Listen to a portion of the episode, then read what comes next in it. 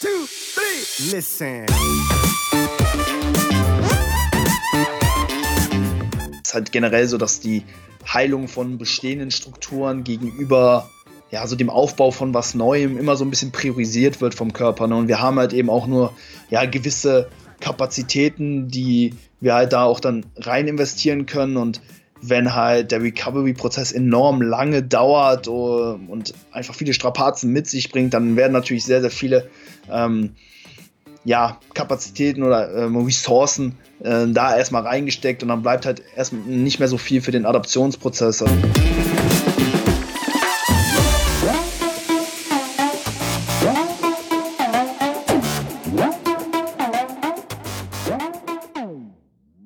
Moin Moin aus Hamburg, willkommen zu The Art of Personal Training. Mein Name ist Arne Otte, der Host der Sendung, wie immer. Und diesmal auf der anderen Seite, ähm, ich glaube in Köln, oder? Oh, ja, ich komme aus Köln, genau. Köln, genau. Ist der Luis Friedlingsdorf am Start. Ähm, sollte Luis jemand noch nicht bekannt sein. Ähm, Luis ist, ich weiß gar nicht, ich würde sagen, du bist ja Natural Bodybuilder. Ja. Aktuell quasi noch Physikathlet ähm, in, in Transferperiode sozusagen zum, zum Natural Bodybuilder. Ähm, Luis ist auch Coach ähm, und auch Podcaster. Und äh, eigentlich würden wir in ein paar Tagen quasi zusammenkommen, um in London wieder das Revive-Seminar irgendwie zu zelebrieren. Äh, das wird nicht stattfinden, äh, deswegen nehmen wir jetzt mal eine Podcast-Episode endlich mal zusammen auf, auch auf, auf meiner Podcast-Seite. Und yes. ähm, ja, Luis, ein warmes äh, Willkommen meinerseits. Cool, dass du am Start bist, dass du hier bist. Ähm, Habe ich irgendwas vergessen, was, was dich noch ausmacht so? Hey, nee, ich glaube, du hast es schon gut auf den Punkt gebracht. Wie gesagt, Natural Bodybuilder. Mein letzten ähm, Wettkampf, genau, der war noch in der Men's Physikklasse. Jetzt bin ich gerade, wie du schon gesagt hast, so in der Transition äh, zur äh, Bodybuilding-Klasse und da will ich dann auch ja, in den kommenden Jahren dann erneut starten. Ähm, ja, wann ich jetzt mein, meine nächste Wettkampfsaison angehe, ist noch ein bisschen unklar, auch einfach wegen der aktuellen Situation. Wir wissen noch nicht, ob die Wettkämpfe jetzt dieses Jahr überhaupt stattfinden werden. Ne? Deswegen dann 2021 wäre da natürlich eine Möglichkeit, aber wenn die Wettkämpfe 2020 nicht stattfinden, hey, dann kannst du dir natürlich vorstellen, was dann auf den Wettkämpfen 21 los sein wird. Und ja, ähm, da ja, bin ich mir noch ein bisschen unsicher. Ähm, vielleicht wird es dann auch erst 2022, who knows, aber Okay. Ja, der Tag wird auf jeden Fall kommen, wo ich mich dann wieder auf die Bodybuilding-Bühne stellen werde. Ansonsten, genau, äh, bin ich, ähm, ja, wie du, Coach, ähm, jetzt seit Anfang äh, 2019 mit dabei und ja, macht mir unglaublich viel Spaß. Podcast-Game ähm, läuft auch, da warst du auch schon bei mir zu Gast und ja, da freue ich mich heute auch hier, hier sein zu dürfen. Cool. Ähm, ist noch die alte Planung, ähm, ich glaube, zuletzt hatten wir geschnackt, hattest du gesagt, du überlegst nochmal in der Men's Physik zu starten und dann ins Bodybuilding überzugehen oder hat sich da was dran geändert? Ja, also da hat sich auf jeden Fall was dran ge geändert. Ähm, die Beine sind doch sehr, sehr gut gewachsen in letzter Zeit und ja, mittlerweile ist es schon fast so, dass ich halt ähm, ja im Prinzip meine, meine Hose ausziehen muss, um besser auszusehen. Ne, wenn man halt manchmal so vorm Spiegel post, ne, dann und ich eine lange Hose anhab und ich mir dann meinen Oberkörper anschaue, dann ähm, es sieht halt im, im, im, Gesamtbild dann doch einfach besser aus, wenn, wenn man halt die Quads und äh, alles, drum, alles drum und dran halt einfach sieht. Deswegen, ähm, ja, tendiere ich jetzt ähm, eben äh, zum Bodybuilding und lasse die Men's Physikklasse, glaube ich, hinter mir einfach, weil ja, ich jetzt auch eben in diese Klasse einfach, glaube ich, ja, so langsam einfach hereinwachse und vorher war es halt eben noch so, da, da sahen ähm, die Men's Physik-Posen bei mir einfach so ein bisschen ästhetischer und besser aus. Ist jetzt mittlerweile nicht mehr der Fall. Ich sehe mich jetzt auf jeden Fall da in der Bodybuilding-Klasse. Ah, geil. Hast den, hm. hast den Schritt quasi übersprungen, bist in der, äh, im Wachstum ein, ein, ein, hast einen Übersprung gemacht sozusagen. Sehr, sehr Aha. geil. Ja, ähm, ja da, da will ich gerne mal hinkommen, dass ich, äh, wenn ich vorm Spiegel stehe, lieber die Hose ausziehe yeah. als andersrum. Ne? ähm, das ist halt so genau bei mir das Thema, wo ich so sagen würde, okay, Beine ist, ist halt immer noch eine Schwachstelle. Mhm. Aber ja, komm, Bodybuilding. Äh, Bodybuilding, finde ich geil, dass du, dass du das jetzt, dass du mittlerweile da schon angekommen bist und nicht noch so eine Zwischenstation machst, sondern ja, hey, ich, ich war auch ähm, wirklich ein Großteil meiner Trainingskarriere eher so der äh, so der Skinny Boy, so dieses typische, in Anführungszeichen, Fitnessmodel mit guten Apps und ja, jetzt nicht besonders viel Muskelmasse, aber es sah dann doch insgesamt irgendwo, ja, für die, für, für, für, das Auge der meisten irgendwo recht ästhetisch aus, aber ja, das, das war eigentlich nicht das, was ich sein wollte. Ich, ne? ich wollte halt wirklich ne, dieser, äh, diesen muskulösen Körper, Körper haben, ne, wie so ein Bodybuilder und ja, da freue ich mich jetzt langsam da so ein bisschen angekommen zu sein. Wann ist denn dein äh, Wettkampfdebüt gestartet? Hatten wir ja letztes Mal äh, in London beim Cliff Wilson Seminar, glaube ich, genau. so ein bisschen drüber geschnackt gehabt und da hat, äh, war das bei dir ja auch schon so ein bisschen in Planung, ne? Genau, also nächstes Jahr ist und steht halt auch noch 2021. Okay. Ähm, da hat sich auch nichts dran geändert, weil nice. sich bei mir jetzt einfach durch die aktuelle Situation in dem Sinne nichts geändert hat. Also ich habe halt ähm, hier bei mir oben im, im Studio eigentlich alles, was ich brauche, um ja, ein überladendes Training auszuführen halt. Ne? Es mhm. gehen sicherlich keine maximalen, absoluten Intensitäten, da fehlt einfach äh, das Gewicht für und das Setup hier mhm. einfach für. Aber um jetzt ähm, jetzt quasi den Plan komplett auszuführen, der so steht für die, für die nächste Zeit, ist alles da. Ja, also spricht eigentlich alles dafür, dass das nächstes Jahr stattfinden wird. Ähm, es sei denn, das dauert jetzt alles noch ewig lang und wer weiß. Ähm, mhm. Also von daher ist bei mir eigentlich auch das nächste Jahr gesetzt, was natürlich immer ähm, nicht so cool ist, aber womit man sich als Coach sowieso irgendwann auseinandersetzen muss, ist halt, wenn halt Athleten im gleichen Jahr starten ja. oder mehr Athleten im gleichen Jahr starten. Ähm, da würde ich es eigentlich, würde 2,22 mittlerweile auch wieder besser passen. Aber so mhm. schiebt man sich natürlich auch selber immer weiter nach hinten. Ähm, ja, ist dann halt auch das die stimmt. Frage, ob das dann sinnig wird halt. Ne? Ich meine, ich habe jetzt, glaube ich, auch fast zwei Jahre ähm, Massing hinter mir, im mhm. Großteil der Zeit. Und ähm, ja, man kann jetzt mal langsam wieder ähm, das Konto plündern und gucken, was, ja. was da so bei rumgekommen ist. Genau. Und, ähm, ja, also. Mega. Ja, auf jeden Fall. Äh, man will ja auch ab und zu mal ne, so ein bisschen ähm, überwachen, so was denn alles draufgekommen ist, ne, und dann vielleicht auch mal sagen, so ich, ich ziehe mich jetzt mal komplett ab und schau mal, ne, was da alles so drunter liegt. Und ich glaube, das ist auch ja ab und an halt keine schlechte Sache. Klar, viel Zeit im Aufbau verbringen, ne, wird wahrscheinlich irgendwo die langfristigen Erfolge potenzieren, aber ist, denke ich, auch einfach ab und zu einfach mal eine, eine coole Sache, halt auch wieder mal so eine eine, eine, eine Prep oder auch mal eine längere Diät mal zu durchlaufen, einfach um auch dafür mal wieder so ein, ein gewisses Gefühl zu bekommen, ne? weil im Prinzip sind beide Dinge, sowohl Aufbau als auch Diäten, halt so Skills, die man auch zu einem gewissen Grad immer so ein bisschen wieder verlernt. Und wenn du halt ne, wirklich permanent so im Aufbau bist und im Prinzip nur diätest, um dann anschließend wieder aufbauen zu können, ne, dann geht vielleicht auch dieser Diätskill so ein bisschen verloren. Und da ab und zu auch mal vielleicht eine längere Diät einzuschieben, ist vielleicht gar keine schlechte Sache. Wann wolltest du denn äh, starten? In der Herbstsaison? Ja, in der Herbstsaison, auf ja, jeden gut. Fall. Also ist auch die Empfehlung, die ich den meisten Athleten gebe. Ähm, Im Sommer Diäten ist aus meiner Sicht so viel einfacher als mhm. im Winter zu diäten. Einfach dadurch, dass du mehr raus kannst, du automatisch mehr passiv dich aktiv mehr einfach Bewegung reinbekommst halt, ne? Du hast bessere Laune, du hast mehr Licht. Ja. Und, und, meistens sind die Wettkämpfe ja auch qualitativer einfach in, in der in der Teil. Ja, es finden auch insgesamt einfach viel mehr Wettkämpfe statt und die sind auch näher beieinander, so wie ich das gesehen habe. Also jetzt zum Beispiel hier in, in Europa haben wir ja dann so eine gewisse Zeit, wo dann halt wirklich jede Woche Back-to-Back -back halt Wettkämpfe sind. Da kannst du in Dänemark anfangen, dann gehst du nach eine Woche später nach Österreich, dann hier in Deutschland zwei Wettkämpfe, München, Frankfurt ähm, oder eben auch Siegen, ne, GmbF dann natürlich und hättest dann auch, wie gesagt, noch die Möglichkeit bei der BNBF oder UKFDA zu starten in, äh, in England. Also da stehen einem wirklich viele Tore, Tore offen. Also deswegen auch die Wettkampfsaison im Herbst immer so die, die ich eigentlich ja präferieren würde. Aber da hast du ja dann noch mega viel Zeit. Also ich glaube, dem sollte ja dann nichts entgegenstehen, auch jetzt hinsichtlich der Corona-Krise, oder? Eigentlich nicht, weil selbst wenn ich jetzt, also nehmen wir mal das Worst-Case-Szenario an, 2000 20 ist kein Gym, Gym mehr offen, mhm. ähm, dann würde ich auch schweren Herzens hier das Ding komplett durchziehen. Und ähm, so wie du es ja auch gesagt hast, können wir gleich noch mal kurz darauf zu sprechen kommen, auf dein Setup, dein Corona-Setup mhm. sozusagen. Mhm. Ähm, also ich wachse hier relativ gut für, für das Setup, was ich habe halt. Ne? Ich habe mhm. nicht mal 100 Kilo an, an Gewicht auf einer Langhantel, habe aber Kurzhanteln bis, kann ich glaube ich, bis 50 Kilo beladen. Nice. Ähm, und das ist dann einfach alles eine Sache der Kreativität und des, des sinnvollen Programmings halt. Ne? Und dann ja. kannst du halt sehr, sehr viel machen. Ich habe halt auch endlich mal das äh, Vormittags-Nachmittagstraining jetzt äh, implementiert, cool. was ja auch so Steve, Steve ist ja mein Coach, der das ja schon lange macht, der natürlich mhm. die große Expertise hat und mir da echt schon viel geholfen hat, wie man das am besten macht. Mhm. Ähm, davon profitiert man natürlich auch schon. Ne? Die Qualität mhm. pro Session ist dann schon relativ hoch. Hat aber auch natürlich alles seine Vor- und Nachteile, das Ganze halt. Ne?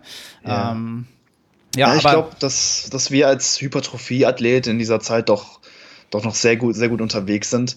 Äh, wenn es jetzt viel darum geht, irgendwie ähm, neuronale Effizienz äh, zu behalten oder im Kraftbereich weiterhin gut angepasst zu sein, dann hat man es, glaube ich, deutlich schwerer, weil ähm, das Training einfach viel mehr abhängig von der, äh, ja, von der absoluten Loading irgendwo ist. Und äh, ja, für, für Hypertrophie ist es einfach gar nicht so relevant, wie viel Gewicht wir auf der Stange haben. Da ist halt irgendwie das Internal Loading halt viel, viel wichtiger. Also wie ähm, nah können wir einen jeweiligen Satz ans Muskelversagen bringen, wie stark können wir die Muskelfasern strapazieren und ich glaube, das ist in einer sehr, sehr breiten, breit gefächerten Gewichtsrange irgendwo möglich. Also ja.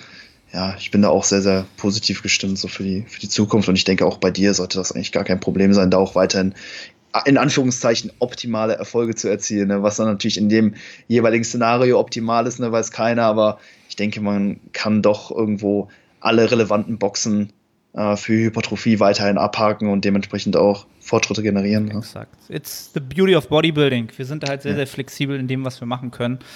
Ähm, genau, und um mal so langsam den Über Übertrag zum Thema zu finden, nämlich das Thema Regeneration. Ähm, was, was mich halt äh, stark ermüdet, also was, was Erschöpfung bei mir anhäuft, ist natürlich, dass man zu Hause trainiert, dass mhm. man halt äh, Kompromisse eingeht vom Programming, vom, vom Loading. Ähm, als man, man kann halt nicht am Optimum arbeiten. Ne? Und das ist halt was, was bei mir ganz, ganz viel mentale Ermüdung anhäuft mhm. aktuell. Ähm, und da kannst du ja mal ganz kurz wiedergeben, wie, wie sieht so dein Lockdown-Setup aus? Ja, also ähm, ich habe mir zusammen mit einem, mit einem Kumpel ähm, ein, äh, zwei Kniebeugeständer geholt, eine, eine Langhantel, 1,70 Meter mit einer 30 Millimeter Bohrung und ja, Gewichtsscheiben. Das hat sich jetzt aber im Endeffekt auch so herausgestellt, dass wir dass die Gewichtsscheiben doch sehr, sehr dick sind vom Durchmesser und wir die gar nicht alle aufladen können. Also wir haben viel zu viel Gewichte, wir können die gar nicht alle aufladen. Das äh, ist ein bisschen problematisch. Also das Maximum, was aktuell auf die Langhatte geht, sind 110 Kilo und wir haben halt eben noch eine, eine, eine Flachbank, die sich halt auch gleichzeitig zu einer Schrägbank mh, verstellen lässt. Ansonsten ja noch Kurzhanteln, die können wir bis zu 20 Kilo jeweils beladen. Und damit fahr, fahren wir doch aktuell ziemlich gut. Klar, unser Training ne, besteht zum Großteil eben aus ja, Compound Lifts, ne, so den Klassikern, die man halt kennt, ne, Bankdrücken, Kniebeugen, Kreuzheben und Rudern. Ich glaube, das macht einfach einen Großteil unseres Trainings aktuell aus. Ähm, wir trainieren ähm, ja ungefähr sechsmal, sechsmal pro Woche in einem ähm, Push-Pull-Leg-Split. Habe ich auch lange nicht mehr gemacht. Ähm, ich war auch ähm, ja die gesamten letzten Jahre, Jahre eigentlich deutlich hochfrequenter unterwegs. Da war meine Trainingsfrequenz pro Muskelgruppe eher so bei drei äh, für die meisten Gruppen, Muskelgruppen, bei Isolations- äh, oder bei den kleineren Muskelgruppen, Side Delts, Armen jetzt auch teilweise noch höher. Und das haben wir jetzt ein bisschen runtergeschraubt auf ähm, ja, zwei. Und ähm, ja, damit fahren wir gerade extrem gut. Ähm, das Training macht Spaß, ist sehr, sehr mh, mm, dense. Also ähm, ja, wir absolvieren relativ viele Arbeitssätze in einem relativ kleinen Zeitraum. Also es ist im Prinzip so, ne, mein Kumpel macht einen Satz, ähm, dann mache ich meinen Satz, er macht seinen Satz. Also da bleibt nicht so viel Zeit zwischen so einem Gym-Setting, reste ich doch meist noch etwas länger, aber ja, es funktioniert doch ziemlich gut. Klar, ne, die Performance fällt im Laufe der Arbeitssätzen natürlich so ein bisschen weiter ab, aber ich schaue da, dass ich da zumindest nicht unter ja, so diese magische Grenze von fünf Wiederholungen, ähm, und also, dass ich die jetzt nicht unterschreite, ne, das ist jetzt ähm, ja einfach so eine Grenze, die ich mir selbst gesetzt habe, ne, nicht, dass jetzt irgendwie fünf Wiederholungen noch super wären und vier Wiederholungen dann auf einmal gar keine Hypertrophie mehr induzieren würden, das ist mehr so ein Continuum, aber ich setze mir da selber so die, äh, die Grenze bei fünf Wiederholungen, also wenn ich ähm, eben drohe, unter fünf Wiederholungen zu, fall, zu fallen, dann ähm, justiere ich halt dementsprechend das Gewicht, so dass ich dann wieder ja ungefähr ja, in, die, in die vorherige Range eben wieder reinkomme. Und ja, soweit so gut. Hey, wir sind in Woche 5 jetzt. Ähm, jetzt geht es so langsam in die heiße Phase, wo man dann auch merkt, ne, dass die Ermüdung äh, oder der Ermüdungszustand doch jetzt etwas höher ist. Ne? Die Ermüdung akkumuliert sich natürlich über die Wochen. Und ähm, ja, mal schauen, wann wir jetzt den Deload nehmen. Bei den Beinen merken wir schon so, dass die Einheiten jetzt langsam relativ ekelhaft sind. Wir machen halt irgendwie so eine sechs Sätze Backsquats, ne, wirklich nah ans Muskelversagen, dann danach eben noch ähm, die ADLs und ja, nach so einer Beineinheit, da ist man ordentlich Toast. Ne? Deswegen, jetzt müssen wir langsam mal so schauen, wie wir das Ganze so handeln und ob wir mal vielleicht ein paar Light Sessions einbauen oder vielleicht auch einfach mal vier Tage Active Rest nehmen. Also da, gibt, da hat man ja wirklich eine Bandbreite an Möglichkeiten, wie man äh, jetzt Ermüdung wieder reduziert. Genau, und da sind wir auch schon beim Thema und du hast ja jetzt schon mindestens fünf, sechs, sieben acht Sachen angesprochen, die halt mhm. beim Thema äh, Regeneration und Ermüdung einfach wichtig sind und ähm, ich sage mal dazu, bei mir ist dieses Thema Regeneration erst so wirklich vor, ja, vor zweieinhalb Jahren, glaube ich, so richtig auf den Schirm gekommen, in diesem ganzen Hypertrophie-Kontext halt. Ne? Mhm. Klar, irgendwie war Regeneration irgendwas, was man brauchte, aber was ich nicht, ähm, ich sag mal so bewusst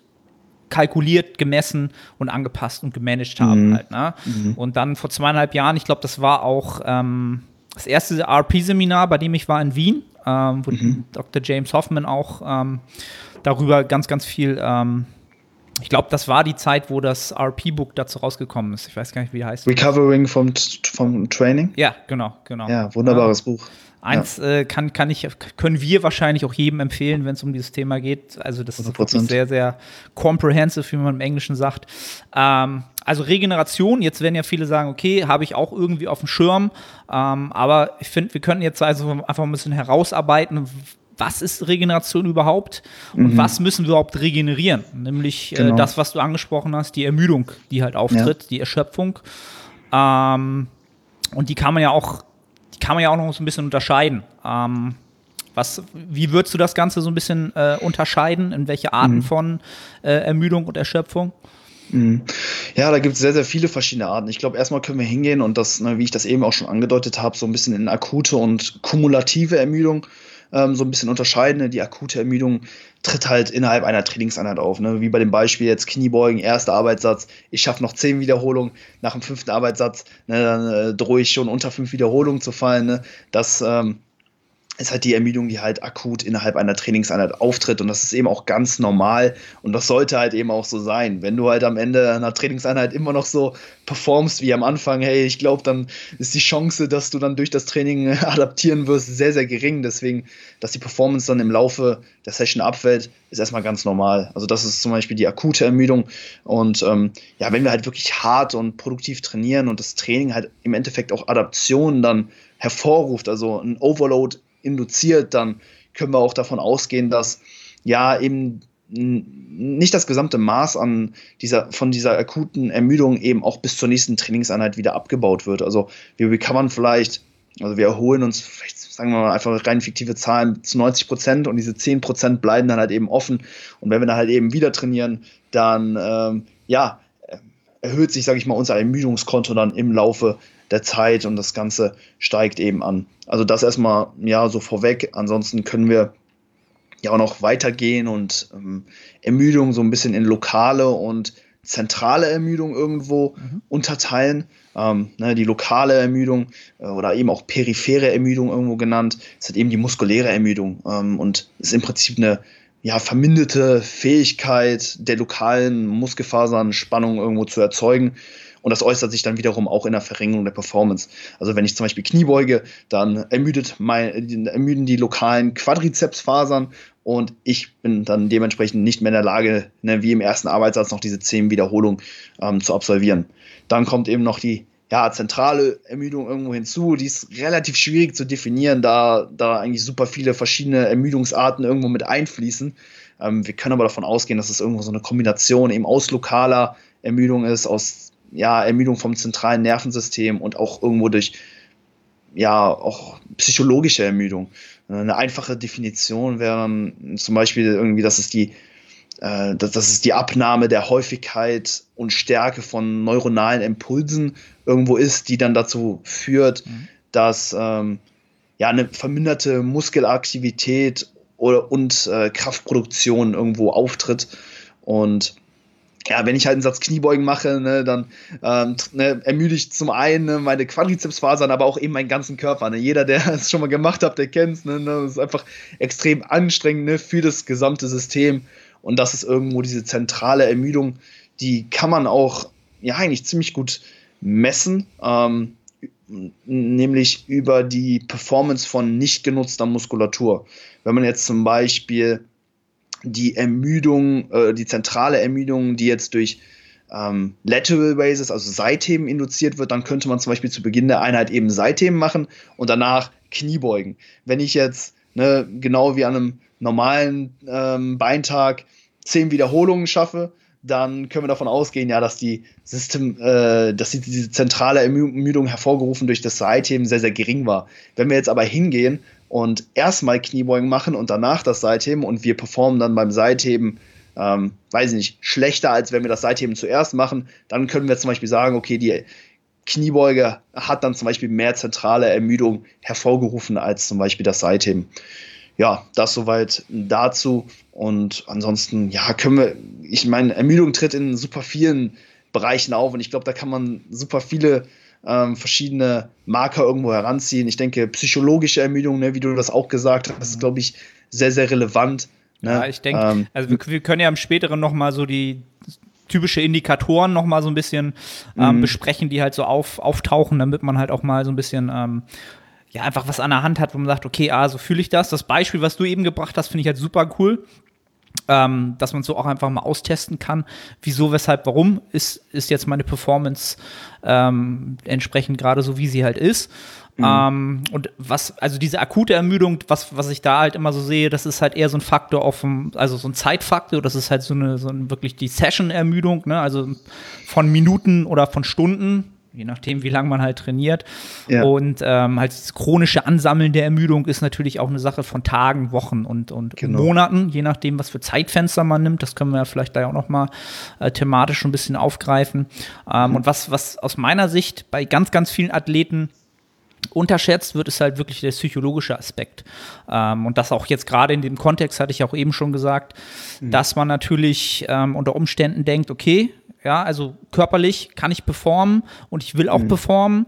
Ähm, aber viele unter euch werden es vielleicht kennen, die gehen ins Gym, haben auch irgendwie Bock, aber merken halt, ich kann meine Performance, die ich im Kopf habe, ja, die mhm. ich vielleicht auch irgendwie körperlich umsetzen kann. Ich kann sie halt nicht abrufen. Mhm. Ja, und das ist halt wieder so eine Sache, eine Diskrepanz, Diskrepanz zwischen dem, ja. was du halt an Fitness hast, was du halt mhm. ähm, entsprechend leisten kannst und dem, was du halt an ähm, mir fehlt immer das deutsche Wort dafür, also Readiness, Preparedness. Also Richtig. was kann ich an meiner, an meiner Fitness-Performance, wie viel kann ich davon noch abrufen und wie viel psychologische Ermüdung macht es mir halt ähm, zunichte, das einfach nur abzurufen, weil ich es einfach nicht mehr abrufen ja. kann. Da entsteht ja. halt auch ganz oft so eine Diskrepanz und das ähm, ist etwas, was viele natürlich, die jetzt mit diesen suboptimalen Umständen zu tun haben, vielleicht nur mit Bändern trainieren, nur Bodyweight, ähm, ja, das, baut sich enorm viel stärker auf, als wenn du jetzt ins mm. Gym gehen kannst und dein, dein Setup und dein, dein Programming halt abarbeiten kannst halt, ne? Ja, auf jeden Fall. Ich glaube halt, ein, ein, wichtiger Faktor eben für diese psychologische Ermüdung ist halt eben auch der Spaß beim Training. Wenn uns halt etwas Spaß macht, dann geht es halt einfach deutlich leichter von der Hand und hey, Training in höheren Wiederholungsbereichen mit wenig Load ja, ist halt einfach für die meisten nicht so spaßig und dementsprechend muss man sich halt einfach noch mehr dazu aufraffen und beziehungsweise überwinden, halt ins Training zu gehen und auch wirklich, ja, je, jeden Satz halt wirklich, ja, anzugehen und ja, deswegen ist Ermüdung jetzt nicht nur eben auf mh, hm, physiologisch also nicht nur physiologisch zu sehen, sondern eben auch psychologisch, vor allen Dingen jetzt halt in, in dem aktuellen Szenario. Ich sehe es halt jetzt auch, ne, nach, nach vier, fünf Wochen ne, melden sich die ersten Klienten und sagen, hey, es, es geht einfach nicht mehr, ich, ich habe keinen Bock mehr, so, ne, und da muss man dann natürlich dann auch dementsprechend reagieren. Genau, und auch ja. einfach, ähm, das ist etwas, was ich jetzt schon ganz oft mir durch den Kopf gegangen ist. Ähm, dass ich, glaube ich, Deloads anders planen werde für Klienten, die kein normales Setup haben mhm. und dass ich auch die Übungs-, die Frequenz der Übungsrotation deutlich höher ansetzen werde, einfach um diesen Spaßfaktor höher zu halten halt. Ne? Mhm. Klar, Bodybuilding, Training ist nicht immer Spaß. Aus meiner Sicht ist es oftmals weniger Spaß, als dass es Spaß macht, weil es ist halt Same. repetitiv und wiederholen und immer das Gleiche machen und langsamer mhm. Fortschritt, ne, was, was halt psychologisch wenig diese Möhre gibt. Ähm, mhm. aber im jetzigen Moment, ähm, wenn du halt wirklich nur Bänder hast und dann jetzt sagst, naja, aber ey, jetzt haben wir einen Mesozyklus gemacht, wir ziehen jetzt knallhart drei Mesozyklen so durch und, und alternieren halt nur die Rap-Ranges und vielleicht irgendwelche Intensitätstechniken, ähm, dann werden die meisten, glaube ich, zugrunde gehen. Einfach von der Motivation. Das geht einfach nicht, glaube ich. Ähm, mhm. Ja, Ja, it's, it's tough. Also, wie gesagt, ich habe halt auch wirklich Advanced Athletes, also wirklich Athleten, die halt normalerweise 150 Kilo drücken, 170 Kilo beugen etc. Und die, und die müssen sich jetzt halt wirklich ne, mit äh, lediglich einem Widerstandsband und einer 20 Kilo Kurzhantel behelfen. Und ist, ja, die Übungsauswahl, die ist dann einfach relativ schmal. Hey, was kannst du groß damit äh, machen? Kannst vielleicht Piste Squats irgendwie machen und Bulgarian Split Squats, aber hey, so viele Möglichkeiten bleiben einem im Endeffekt dann nicht. Ne? Deswegen, ja, ähm, bin ich jetzt auch ja, so bei den Deloads eben so unterwegs, dass sie halt eben ne, viel mehr stattfinden, um halt diese psychologische Ermüdung irgendwo zu managen, als dass sie halt als nötig wären, ähm, eben ja, physiologische Ermüdung irgendwo abzubauen. Und da bietet sich dann, glaube ich, auch ein, ein, Active Rest Approach einfach viel, viel mehr an, dass man dann zum Beispiel sagt, anstatt dass wir jetzt weiterhin ins Gym gehen und einfach nur die, die Satzanzahlen oder die Intensitäten irgendwo verringern, nehmen wir vielleicht uns einfach mal vier, vier Tage komplett äh, frei vom Training. Ich glaube, das hilft ähm, vielen jetzt ähm, im, im, aktuellen Setting in, enorm. Ja. ja. das ist lustig. Ich habe gerade gestern, glaube ich, drei oder vier Leute genau in so einen so Deload geschickt. Halt genau, mhm. komm, wir machen drei bis fünf Tage einfach komplett off. Ja. Ähm, ihr schmeißt die Widerstandsbänder in die Ecke, ihr sollt euch die nicht mehr angucken, der Raum am besten auch den nicht mehr betreten, einfach genau, um einfach mal Abstand von diesem ja, von diesem Hasselement zu kriegen ja. halt, ne? Das ist ja diese Diskrepanz, so ist es ja etwas, was wir lieben, was wir gerne machen. Mhm. Und dann gehst du hin und du willst es doch nicht machen, so. Das kennt man eigentlich mhm. so nicht in dem Sinne halt, ne? Und das mhm. macht, macht einen halt so müde. Und ich glaube halt, das ist halt, einmal haben wir halt den Trainingsaspekt und dann haben wir natürlich noch den Alltagsaspekt, der natürlich auch mit dieser Ungewissheit einherkommt. Wie lange geht das jetzt noch? Ähm, ja. Je nachdem, was man halt auch ähm, finanziell oder familiär ähm, da auf dem Spiel steht, wie soll es weitergehen, was passiert in der Zukunft. Ungewissheit ist halt immer unterbewusst natürlich auch so ein Treiber für ja, so ein Cortisoltreiber halt, ne, der immer so ein bisschen mm. arbeitet. Der Schlaf ist vielleicht ein Ticken schlechter. Also diese Alltagsfaktoren, ne, Schlaf, psychologischer ja. Stress, Definitiv. die Alltagsaufgaben. Ähm, ja, das kann halt alles damit reinspielen. Ne? Und natürlich ja, ganz klar, die, die, die Kalorienbilanz ist natürlich auch einer der Faktoren, die darüber entscheidet, äh, was uns auch ermüden kann, halt, ne? wenn wir ja, auf jeden Fall. zu wenig bekommen. Ja, sehr, sehr wichtige Punkte eben, eben für, für die Regeneration oder die haben einfach sehr, sehr großen Einfluss, vor allen Dingen halt eben auch, wie wir halt mit ähm, Stress einfach umgehen. Ne, wir werden immer irgendwo mit Stresssituationen konfrontiert. Ne? Keiner von uns lebt irgendwie im Vakuum und lebt nur für Training und Essen, so wie halt, äh, weiß nicht, äh, die Bodybuilder von damals, Ronnie Coleman oder so. Ich weiß nicht genau, was die da gemacht haben, aber ich glaube, da gab es nicht mehr viel im Alltag, abgesehen von Training und Ernährung.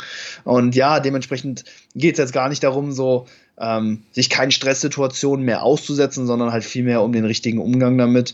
Und ja, dass man halt sich äh, überlegt, so was, was, was kann ich ähm, in der Situation machen, um, ähm, um sie besser ausgehen zu lassen. Wenn, wenn du da, wenn da irgendwas in deiner Hand in deiner Hand liegt, dann hey, äh, ändere was. Wenn halt eben nicht, dann versuch dich halt eben nicht da, darüber zu stressen. So, das sind halt immer zwei Optionen, die man halt eben hat. Und ja, jetzt gerade ist halt eben so, dass vieles halt eben nicht in der eigenen Hand liegt und da jetzt richtig mit umzugehen, ist äh, definitiv schwierig, auch einfach, weil man jetzt so viel ja, oder weil jetzt einfach die meisten auch einfach viel mehr Zeit haben und man sich dann automatisch eben auch viel mehr damit beschäftigt, was halt eben so abläuft. Ähm, und wie auch halt die eigene Situation davon beeinflusst wird.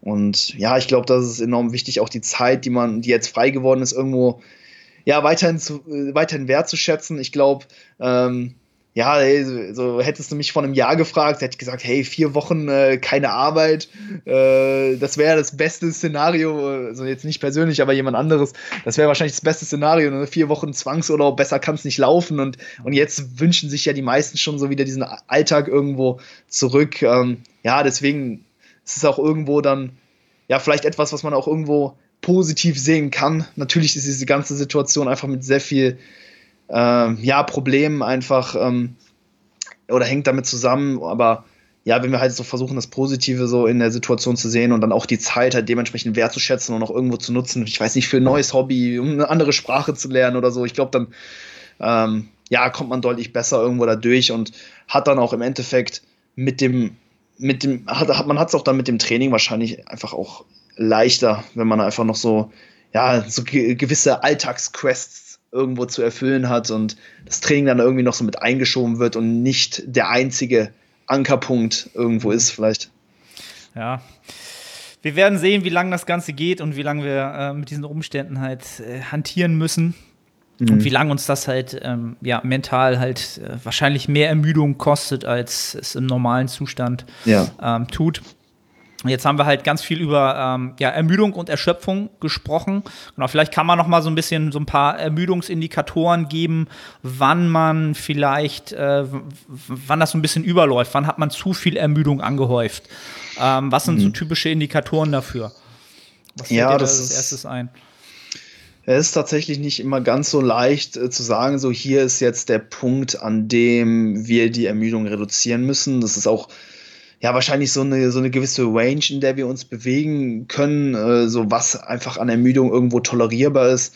Ich denke, ja, wir können hier so verschiedene Kategorien irgendwo heranziehen für die Ermüdung. Ne, zum einen haben wir so die, so die Trainingsperformance. Ich glaube, die ist sehr, sehr vielsagend. Jetzt vor allen Dingen bei ja, unserer ähm, bei unserem Dasein als, Hyper, als Hypertrophieathlet. Ansonsten eben auch so die Physiologie, die irgendwo durch das Training impliziert wird. Also was äh, macht der passive Bewegungsapparat? Habe ich vielleicht Gelenkprobleme oder oder anderes, irgendwelche Niggles, wie man so gerne sagt. Ansonsten ähm, ja auch der psychologische Zustand, ne? wie du eben schon gesagt hast, subjektive Marker, Stresslevel, Energielevel, das, das allgemeine Wohlbefinden und auch irgendwo die Desire zu Desire to Train, also wie viel Lust hast du zu trainieren. Ich glaube, das sind alles mh, hm, wichtige, wichtige Faktoren, die man auch irgendwo so in, ähm, in Gesamtheit und nicht in Isolation irgendwo betrachten sollte. Klar, so ein, wenn man jetzt sich nur einen Marker anschaut, dann ähm, ja, mag man halt relativ schnell meinen, okay, jetzt ist ein guter Zeitpunkt für, für, für eine Phase mit, mit weniger Trainingsstress. Ähm, aber ich glaube, dass es halt eben wichtig ist, dass man sich halt ja, so ähm, eben alle Marker so ein bisschen anschaut und wenn man halt merkt, okay, da sind halt mehrere ähm, problematische Zustände in diesen drei Bereichen, dann äh, sagt einem das schon viel, viel mehr. Ich glaube, ja, die relative Performance ist halt sehr, sehr vielsagend, ähm, wie eben schon genannt. Ähm, wenn die halt unter ihr Baseline-Niveau fällt, ähm, über, ein, über einen gewissen Zeitraum, also jetzt Klar, jeder hat mal eine, eine, schlechte Einheit, wo er nicht ganz so gut performt, das ist ganz normal, aber wenn man halt wirklich chronisch underperformt, also unter seinen eigentlichen, äh, unter seinem eigentlichen Niveau trainiert, ich glaube, dann ist das schon ähm, ja ein, ein Warnsignal, ne? Und ein Anzeichen dafür, dass wir einfach ja, ein zu hohes Ermüdungslevel mit uns herumtragen. Du hast das ja vorhin auch schon leicht angeschnitten. Ne? Unsere abrufbare Leistungsfähigkeit ist immer so die Differenz aus unserem, äh, aus unserer Fitnesskomponente und äh, dem Ermüdungszustand. Und ja, dementsprechend sagt uns zum Beispiel die, die Performance da eben einiges. Ansonsten, wenn du halt wirklich konstant gestresst bist und ähm, ja, dich wirklich ähm, immer in so einem angespannten Zustand ähm, befindest, vielleicht auch ähm, deutlich launischer in äh, gewissen Situationen reagierst, als du es sonst tust, dann ist das auch, denke ich, ein, ähm, ja, ein Punkt, den man sich anschauen muss. Ansonsten, ähm, ja, Schlaf ist, glaube ich, auch ähm, etwas, was ich bei, was ich zumindest bei vielen Klienten von mir merke und auch was auch immer ein sehr, sehr guter Indikator ist, weil wenn ähm, ja man einfach schlechter schläft, sowohl ähm, jetzt in der Quantität als auch in der Qualität, man merkt, okay, man schläft nicht mehr so tief, man wacht vielleicht früher auf, kann vielleicht auch nicht so gut einschlafen, dann ist das sowohl ein Symptom als auch dann als auch eine Ursache dafür, dass man dann vielleicht in einen ähm, Ermüdungsbereich kommt, der einfach nicht mehr vorteilhaft ist. Ne? Deswegen, das kann einem dann auch ja, suggerieren, dass da die Ermüdung vielleicht doch ein bisschen auf ein, ja, zu einem zu hohen Level ist. Ich glaube, da gibt es sehr, sehr viele Dinge, die man sich anschauen kann. Aber wie gesagt, wichtig, dass man da auch mehrere Faktoren betrachtet und nicht, nicht nur einen in Isolation. Ja, Finde ich sehr gut, dass du ähm, ja, dass, dass man das so ein bisschen aufteilen kann und dann im spätesten dann, also sagen wir es mal so, die, die ersten Indikatoren müssen nicht immer gleich dafür ausschlaggebend sein, dass es halt in die, in die falsche Richtung geht, wie du so schön gesagt hast, je mhm. fortgeschrittener an ein Athlet halt auch ist und je, je näher an seinem Potenzial halt kratzt, ist es auch sehr, sehr wahrscheinlich, dass die Leistung halt mal in einem Training abfällt oder man mal mhm. eine schlechte Einheit hat. Ähm, was halt nicht, nicht heißen muss, dass es halt äh, sofort bergab geht. Ähm, mhm. Aber wenn halt diese, sag ich mal so, die, die Indikatoren zusammenkommen, die halt relativ spät verzögert kommen. Und wenn das dann nicht nur einer, zwei sind, sondern vielleicht sogar drei, ähm, dann weiß man schon relativ schnell, dass ähm, so langsam halt jetzt die Regeneration halt nicht hinterherkommt, dass das Fass halt ja. überläuft halt. Ne? Und wie du schon gesagt hast, in den meisten Fällen ist es bei mir auch dieses Verlangen des, des Trainings nimmt halt akuter ab, also in der Kurve geht er schneller runter mhm. ähm, und halt auch die Schlafprobleme halt. Ne? Und, mhm. und Stimmungsschwankungen halt auch, das ist, finde ich, halt sehr, sehr individuell. Bei einigen Athleten merkst du es sehr, sehr schnell, dass die dann berichten, so irgendwie, ja, ich habe ständig schlechte Laune so. Ähm, dann ist das halt auch schon so ein mhm. Faktor, was aber auch immer einhergeht damit, dass halt die, ähm, die Trainingsperformance stagniert. Ne? Also stagnierende Trainingsperformance ist natürlich für einen Athleten, der sehr, sehr stark ähm, dieses, diesen Bodybuilding All-In-Gedanken prägt oder sehr, sehr starken Moment ähm, seine Identität mit Bodybuilding verbindet, ist Stagnation halt fast so schlimm wie für jemand anders ähm, Regress in, in der Hinsicht. Ja. Ähm, und das überschneidet sich dann halt mit den Stimmungsschwankungen.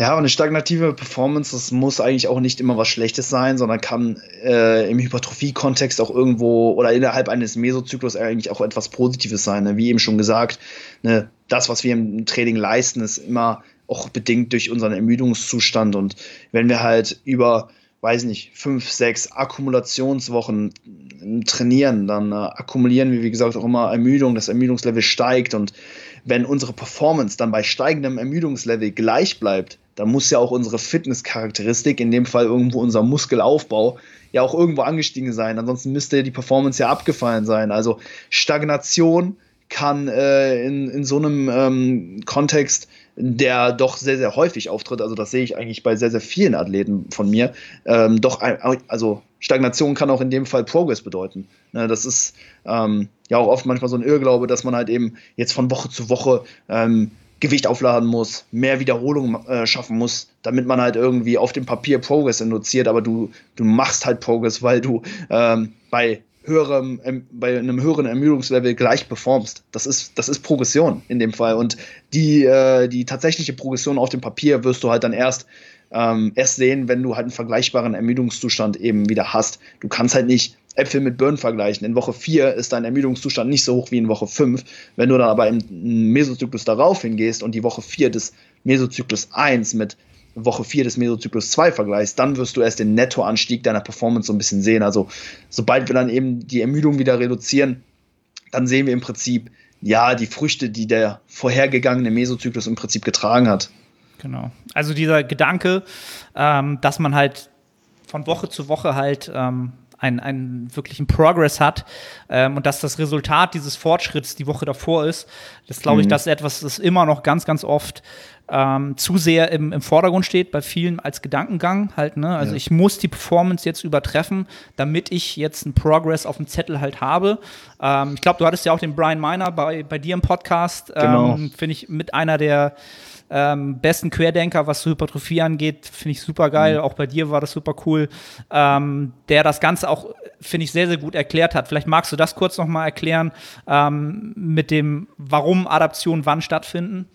Ja, sehr, sehr gerne. Ja, genau. Das ist, es ging da so ein bisschen so auf das äh, Trainingsprinzip Progressive Overload und dass das halt eben oft so ein bisschen ja falsch interpretiert wird.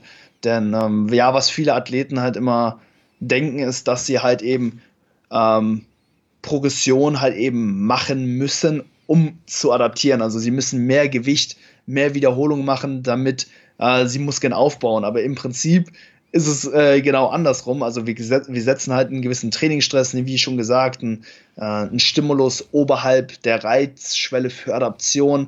Und weil wir halt eben in einem, über einen gewissen Zeitraum produktiv und gut trainiert haben, sind wir halt in der Lage, mehr Gewicht und mehr Wiederholung zu bewegen. Also das ist eben ne, keine, keine Notwendigkeit, sondern vielmehr die Ursache eben für, ähm, ja, für Fortschritt. Also ähm, ist, ne, um das nochmal zusammenzufassen, äh, falls ich das nicht ganz äh, ja, gut formuliert habe, äh, wir müssen nicht Gewicht oder ähm, ja, wir müssen nicht mehr Gewicht bewegen oder mehr Wiederholung machen, um zu adaptieren, sondern wir können mehr Gewicht äh, bewegen oder Wiederholung machen, weil wir im Vorhinein schon adaptiert sind. Und genau. ja, dementsprechend das, das, Fitnessniveau dann ja. halt höher ist und wir die Performance dann abrufen können. Ähm, und das vielleicht für die Zuhörer, wenn so das typische Szenario, wo die meistens dann so verstehen oder das vielleicht schon mal selbst erfahren haben, wenn sie halt so sagen, okay, ich habe halt so einen typischen Mainlift, äh, Squats, RDLs und ich habe da so einen, so, einen, so einen Schwellenwert, da komme ich einfach nicht drüber. Keine Ahnung, bei typisch so Kniebeuge, so 140, 150 Kilo, so, da geht einfach nichts mehr und dann ähm, ja, trainiert man mal, man ändert ein, was weiß ich, macht Paw Squats, irgendwas mhm. macht und tut. Und dann merkt man es gar nicht und dann guckt man einfach mal zurück, irgendwie acht Mesozyklen vorher. Und dann merkt man halt, okay, ey, jetzt, ich bin drüber hinausgekommen. Es ist mhm. zwar nur ein kleiner Schritt, ich bewege jetzt halt, keine Ahnung, die 145 im Bereich 8 bis, bis 10, was vorher halt nie ging. Man hat es aber nicht richtig wahrgenommen. Ne? Und mhm. es ist halt, der Zeitraum wird halt immer länger, bis du das einmal wieder so merkst auf dem Papier. Ja. Ähm, und es ist, es ist halt nicht dieses Spiel von Mesozyklus zu Mesozyklus packe ich halt. Ähm, 2,5 Kilo konstant drauf. Genau, und es geht so, immer weiter hoch und äh, dann rechne ich mir das halt aus und endlich, ey, ganz ehrlich, zwei, zwei, 2023 habe ich endlich die 200 Kilo RDLs in the books. Yeah. Ähm, ja, so einfach ja, wahrscheinlich nicht. nicht. Ne? Ja. Nee, einfach auch, weil es, glaube ich, keinem irgendwo gelingt, alle Variablen so konstant zu halten. Ne, ich glaube, dass einfach viel zu viele Athleten doch zu fokussiert irgendwo auf ihr, auf ihr Logbuch sind. Ne? Versteht mich nicht falsch, das ist eine super Sache, um ähm, ja wirklich on track zu bleiben und auch konstant irgendwo über einen langen Zeitraum Progressive Overload zu induzieren, ne, dass man halt schon, sage ich mal, gedanklich ins Training geht und sagt, hey, letztes Mal habe ich die 10 Wiederholungen mit 100 Kilo geschafft, so heute sollten auch mal 11 drin sein. Hey, das ist, denke ich, ein super Mindset, aber wenn man sich halt einfach zu stark eben auf diese externen Faktoren fokussiert, dann führt das meistens dazu, dass ähm, das interne Loading ähm, eigentlich absinkt. Und im Kontext von Hypertrophie-Training wollen wir eigentlich mit so mit wollen wir eigentlich möglichst ineffizient trainieren, also mit möglichst wenig Gewicht wollen wir also mit möglichst wenig externem, externer Load wollen wir einen möglichst, einen möglichst hohen internen Effekt, sage ich mal, erzielen. Und ähm, ne, ich glaube, viele sind da so ein bisschen noch immer so angehaucht, so vom Powerlifting-Gedanken oder eben auch von, ähm, ja, vom Powerlifting-Athleten. Das sieht natürlich immer cool aus, ne, wenn man halt wirklich diese, diese drei Plates äh, oder so dann auf, auf die Stange haut und ähm, ja, die Wiederholungen extrem schwer sind. Ähm, aber hey, beim Powerlifting geht es halt eben darum, möglichst effizient das Gewicht von A nach B zu bewegen. Und ne, beim Hypertrophie-Training ist es irgendwie das genau, genau, das genaue Gegenteil. Ne? Wir wollen halt wirklich in jeder Position der Bewegung den äh, Zielmuskel dem, dem größtmöglichen Stress irgendwo, ähm, ja, äh, oder wir wollen den größtmöglichen Stress eben auf den Zielmuskel in jeder Position eben auswirken. Und ähm, ja, da geht es dann eben nicht immer darum, die, die Trainingsparameter zu erhöhen, sondern auch irgendwo ne, die Technik zu verbessern, eben auch ähm, Technik-Breakdown zu verhindern, wenn man halt dann ähm, durch die induzierte lokale Ermüdung auch dann ja da, dazu gebracht wird, sich in eine Position zu bewegen, wo der Körper ähm, einfach, einfach stärker ist, ne? wie zum Beispiel bei einer Kniebeuge. Ne? Es fällt dann einfach super schwer, da auf den, äh, also die Quads weiterhin ähm, zum limitierenden Faktor zu machen, wenn äh, sie halt ermüden und die Hüfte dann einfach mehr nach hinten weggehen will und wir dann dementsprechend mehr Hip Extension nutzen, Glutes, Hamstrings mehr involvieren. Ne? Also deswegen würde ich mich einfach auch insgesamt einfach nicht zu stark auf ähm, ja, diese externen Variablen fokussieren, sondern vielmehr so, was kommt letztendlich bei mir und dem Zielmuskel im Prinzip an. Ja. Genau. Das ist ja auch etwas, was ich schon auch sehr, sehr lange und oft, also aus, aus meiner, aus meiner Trainingsphilosophie ähm, ganz klar rausstelle, dass dieser interne Stimulus für mich und auch für, für meine Trainingsphilosophie mit meinen Klienten ganz klar im Vordergrund steht. Halt, ne? mhm. ne? ähm, das ist der qualitativste und kleinste Faktor. Wenn wir den optimieren können und das sich natürlich multipliziert und, und potenziert, ist das halt eigentlich der größte Faktor, auch wenn es der kleinste ja. ist. Wie viel Spannung kommt an der letzten motorischen Endplatte halt an. Und wenn ich dahin halt sehr, dahingehend sehr, sehr ähm, effizient bin mit der Zeit, also meine Bewegungskompetenz enorm hoch ist, dann mhm. ist halt auch dieses Thema mit dem Volumen und der Intensität halt immer ein Thema, was, was halt super individuell ist und bleibt und gerade unter dem Kontext halt sehr, sehr individuell ist, weil wenn du halt diese hohe Bewegungskompetenz hast, dann wirst du es irgendwann gar nicht mehr schaffen, irgendwie ähm, sieben Sätze einer relativ schweren Übung zu machen halt. Ne? Also mhm. da musst du halt das wird dann halt sehr, sehr schwer. Oder wie, wie du es jetzt halt auch machst, da merkst du halt, das, das bringt dich halt sehr, sehr, sehr, sehr stark die, die Ermüdungsparameter hoch. Ja. Ähm, und da kommen wir halt jetzt als Übergang passend zum Thema halt, wenn die ähm, Ermüdungsparameter halt zu sehr steigen, müssen wir halt gucken, ähm, dass die Regeneration nicht ins Hintertreffen kommt. Mhm. Denn ähm, da können wir vielleicht mal so aufs nächste Thema kommen. Ähm, so diese Abfolge dessen, wie überhaupt Adaptionen stattfinden. Ne? Also wir mhm. setzen ja einen Reiz, ne? dann müssen wir uns regenerieren, das heutige Thema, und erst mhm. dann kommen die Adaptionen. Ne? Richtig. Also das ist halt auch ganz, ganz wichtig zu verstehen, die Abfolge wann kommt diese Adaption. Ähm, und wenn die Regeneration dazwischen halt zu kurz kommt oder halt nicht mehr gewährleistet ist, oder das schlimmste Szenario oder ein schlimmeres Szenario, die Regeneration tritt quasi in Konkurrenz mit der Adaption. Das heißt, wir ja.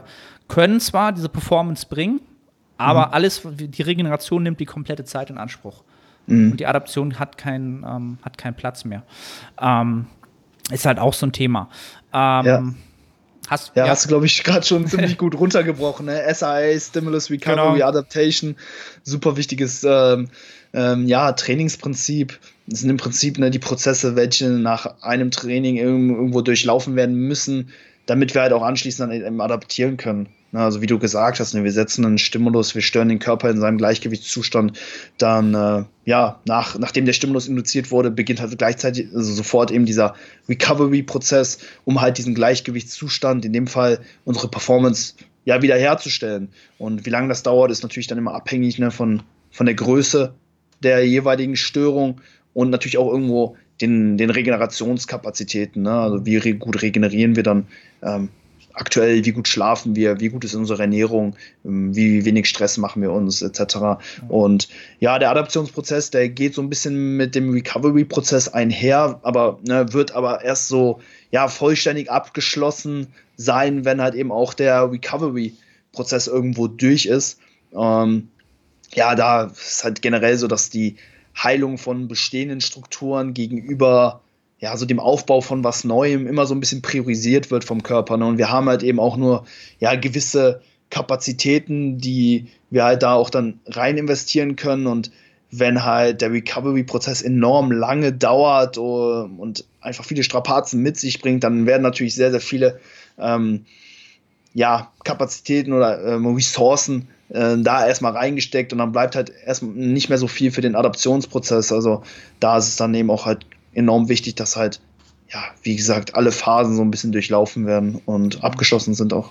Und da kommt halt ähm, das Thema ins Spiel, dass das Messen dieser Ermüdungsparameter und das Managen dieser Ermüdungsparameter sehr, sehr wichtig wird, damit man halt genau bei dieser Recovery, Adaptionsratio mhm. halt ähm, halt mit Nettohypertrophie, wie ich es ja immer so schön zu sagen mhm. pflege, halt noch ähm, möglichst viel mitnimmt.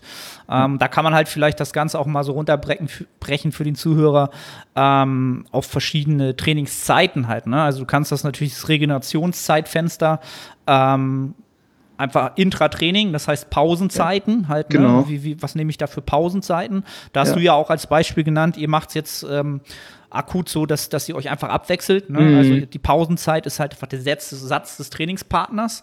Ja. Ähm, was ja jetzt so in der, rein in der Literatur, was wir jetzt so sportwissenschaftlich wissen, ähm, ja, vielleicht dem Optimum nicht, nicht nicht das mhm. perfekte Optimum ist. Mhm. Ähm, aber ich weiß, du hast doch gerade mit, ähm, äh, mit Mike, mit Dr. Mike Ischwürtel einen Podcast gemacht, wo ihr auch genau. über die genau. Pausenzeiten geredet habt. Ja. Ähm, das Ganze ist natürlich kein Schwarz-Weiß-Spiel, sondern ähm, vielleicht kannst du da äh, kurz sagen, warum ihr das so macht und äh, wie du das siehst. Ja, hey, mega, mega, mega guter Punkt. Ähm, noch kurz zu den, zu den SRA-Curves äh, im Prinzip. Ne, die können auch für ganz unterschiedliche Charakteristiken und auch verschiedene Muskelgruppen irgendwo auftreten. Also diese, diese, diese Kurven oder diese Zeiträume, in denen die stattfinden, das ist halt auch immer abhängig von den jeweiligen Strukturen, die dann halt eben recovern. Also wir können zum einen ne, die lokale Muskula Muskulatur recovern, aber auch zum Beispiel unsere Gelenke. Ne, und die, unter, die recovern, adaptieren halt eben auch ähm, in gewissen Zeitraum, in Zeiträumen. Das wollte ich nur noch anfügen. Ähm, und ja, ja, ansonsten ähm, bezüglich den Pausenzeiten, ähm, wie lange sollte man nach einem Satz ähm, recovern? Das, das ist eine sehr, sehr interessante Frage. da ja die wissenschaftliche Datenlage da ja schon irgendwo suggeriert, ne, längere Pausenzeiten sind vorteilhafter eben für Hypertrophie. Ähm, was impliziert das Ganze für uns jetzt in der Praxis? Ja, ähm, längere Pausenzeiten können auf jeden Fall vorteilhafter sein, ähm, aber ja, auch hier geht es halt so ein paar Dinge irgendwo ähm, zu bedenken, denn ähm, ja, die Regeneration zwischen den Sätzen, das ist im Prinzip wie so eine Asymptote, also eine Funktion, die sich dem Nullpunkt immer so ein bisschen weiter annähert, aber die sind nie so ganz erreicht. Das heißt, nach ein bis zwei Minuten sind wir vielleicht zu, sagen wir mal, 90 Prozent oder so recovered. Nach äh, drei Minuten vielleicht zu 95. Aber damit wir halt möglichst nah an diese 100 Prozent Recovery irgendwo rankommen, brauchen wir vielleicht zehn Minuten oder so. Ne? Deswegen ähm, vollständig, vollständige Erholung wird halt in einem Real-Life-Kontext wahrscheinlich nie, nie stattfinden. Ne? Und wo man dann natürlich dann sagt, okay, jetzt gehe ich den nächsten Arbeitssatz an, das ähm, ja, gilt es dann natürlich, natürlich zu schauen. Ähm, also ich gehe grundsätzlich immer nach dem Four-Factor-Model of Rest Times vor. Ne? Das hat äh, ja, hat, äh, habe ich damals von ähm, Mike und James äh, von RP eben aus einem äh, Live-Webinar ähm, ja, zugetragen bekommen. Und das nutze ich auch seitdem, weil es einfach extrem viel Sinn macht. Und das besagt im Prinzip, dass wir vier Punkte abhaken müssen, bevor wir den nächsten Arbeitssatz angehen. Zum einen muss die lokale Muskulatur ausreichend erholt sein, um mindestens ja, fünf Wiederholungen ableisten zu können. Zweitens, alle äh, Agonisten müssen ausreichend erholt sein, um nicht zum limitierenden Faktor zu werden, zum Beispiel der untere Rücken beim, beim Kniebeugen. Drittens, wir, oder das, oder das zentrale Nervensystem muss ausreichend erholt sein, damit ja wir mental bereit sind, nächsten, nächsten harten Arbeitssatz auch anzugehen. Und viertens, die kardiovaskuläre Komponente oder unsere kardiovaskuläre Fitness muss ausreichend regeneriert sein, damit diese auch nicht zum limitierenden Faktor wird. Also das Ganze läuft im Prinzip darauf hinaus, dass halt eben beim nächsten Arbeitssatz in einer hypertrophie-spezifischen Web-Range der Zielmuskel ähm, uns darin limitiert, den Satz noch weiter fortzuführen. Und das ist ein ziemlich cooles Modell, weil es zum einen irgendwo sehr, sehr effizient auch ist. Also wir westen nicht immer ne, zehn Minuten, bis wir halt die ähm, Performance des vorherigen Satzes wieder matchen können, sondern wir gehen halt in den nächsten Arbeitssatz rein, sobald halt eben ähm, die lokalen Fasern eben auch ja wieder so ans Ma Maximum gebracht werden kann, wir alle motorischen Einheiten rekrutieren und ähm, ja, das Ganze passt sich natürlich auch immer den, dem jeweiligen Zustand des Athleten an wenn jetzt zum Beispiel jemand im Aufbau ist, vielleicht ein bisschen mehr Körperfett mit, mit sich rumträgt, dann braucht er natürlich ein bisschen länger, bis er vielleicht kardiovaskulär wieder äh, bereit für den nächsten Satz ist. Also es passt sich dann eben an die intraindividuellen Umstände des jeweiligen Athleten an und zum anderen auch an die Übung. Ähm, klar, ich hatte jetzt gesagt, ne, wir machen dann den nächsten Arbeitssatz, wenn äh, der andere durch ist. Das hat natürlich auch irgendwo seine Limitation. Ne? Bei dem Satz Kniebeugen brauchen wir da doch noch mal ein bisschen länger. Also da merke ich natürlich schon, dass ich dann in keinstem Fall bereit wäre, noch mal einen harten Arbeitssatz für die Quads ähm, zu machen. Deswegen resten wir natürlich dann ein bisschen länger. Und ja, das bedeutet dann im Prinzip, dass ähm, ja, man dann vielleicht bei, mh, beim Wadenheben an der Maschine nur 10 Sekunden zwischen den Sätzen benötigt, aber bei einer Squat dann vielleicht doch 5 Minuten. Also ich sage hier keinesfalls, kein, keinesfalls, hey, Weste, Weste nur 30 Sekunden zwischen, zwischen Sätzen Kniebeugen, sondern ähm, ja, ich würde halt einfach dieses Modell äh, als Empfehlung rausgeben, weil es sich halt immer autoregulativ an den Zustand und eben auch an die jeweilige Übung anpasst und damit fahre ich mit mir und mit Klienten sehr, sehr gut. Und man kommt vielleicht auch so ein bisschen schneller durch die Session, weil man ja nicht einfach diese, diese festen Zeiten im Kopf hat. Ne? Klar, so die Datenlage suggeriert einem drei bis fünf Minuten, aber dann ja bei einem Satz Überzügen am Kabel fünf Minuten zu resten, äh, vielleicht auch einfach eine große Zeitverschwendung. Ne? Deswegen sollte man sich so ein bisschen von diesen festen Zeitvorgaben hinsichtlich der Pausenzeit vielleicht auch frei machen und das Ganze so ein bisschen mehr äh, in einen Real-Life-Kontext mhm. irgendwo bringen und an die Situation halt eben auch anpassen. Finde ich halt sehr gut das Modell, weil du dann dich aktiv mit dieser Zeitphase im Training auseinandersetzt. Ich glaube, vielen Leuten ähm, kommen einfach aus dem Training raus oder haben, haben dieses Thema Pausenzeiten nicht aktiv, gehen es nicht bewusst an. Na, und wenn mhm. du dir dieses Modell nimmst und das wirklich halt abarbeitest, jeden Punkt, dann gehst du auch in dich und, und hörst in den Körper rein und machst das ganz bewusst. Und somit kommst du gar nicht aus diesem, aus diesem Trainings-Mindset raus, sondern du bist quasi in der Phase des Trainings, in dem du in dich reinhörst, kann ich jetzt wieder arbeiten? Ist es eine lohnende Pause? Habe ich diese Parameter? Ist das alles gegeben? Okay, ich kann wieder Gas geben. Und dann ist es halt autoregulativ und du kommst halt nicht aus diesem kurzen Moment raus, wo du sagst, puh, ah, ich glaube, ich brauche noch zwei Minuten, ist jetzt, glaube ich, ja besser. Genau, wie die Literatur sagt ja, es ist, glaube ich, besser, mhm. ne, mechanische mhm. Last. Vielleicht mache ich dann, bewege ich noch Scroll eine Wiederholung mehr. Und so. Genau, und dann, ja komm, ich scroll noch mal kurz durch Instagram oder ah, ist gerade eine Mail reingekommen oder ich switch noch mal den Track in einer Spotify-Playlist. Ja. Ah, kenne ah, habe ich alles schon gehört, ich brauche neue Musik. Na, jeder kennt's und man kommt dann einfach raus.